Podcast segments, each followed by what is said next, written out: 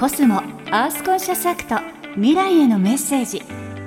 心も満タンにコスモがお送りします。今の地球環境について思うこと。環境問題の解決に向けて行っている取り組み。地球の未来のために考えていることを紹介するコスモアースコンシャスアクト未来へのメッセージ。今月のプレゼンターは10月にニューアルバムリデンプションをリリースするシンガーソングライターの片平里奈さんです。今週は福島県出身の片平さんに作り手が見えるオーガニックなアーティストグッズについて伺いました。おはようございます。片平里奈です、えー、環境問題の解決に向けて行っていることあのアーティストグッズも作っているんですけどすでにあるものを大量に作って消費するっていうことに違和感を覚えて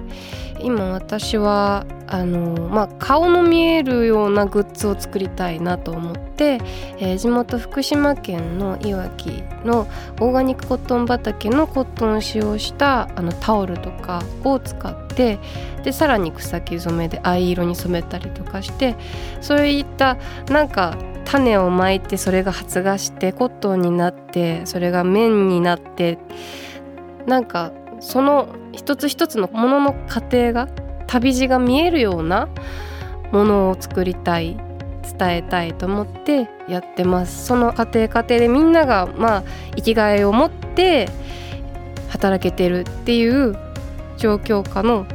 ものを作りたいなと思ってやってます。なのでなんか作り手の私たちもそうだし買い手もなんかそうやってあこのものはどうやって作られたのかな？最終的にどういうふうに処分されていくのかっていうものの生まれてから命を終えていくまでを想像できるようになったらよりなんか世界はちょっと良くなるかななんて思います。というわけでお相手は片平里菜でした。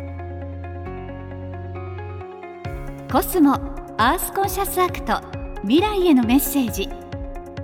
心も満タンにコスモがお送りしました。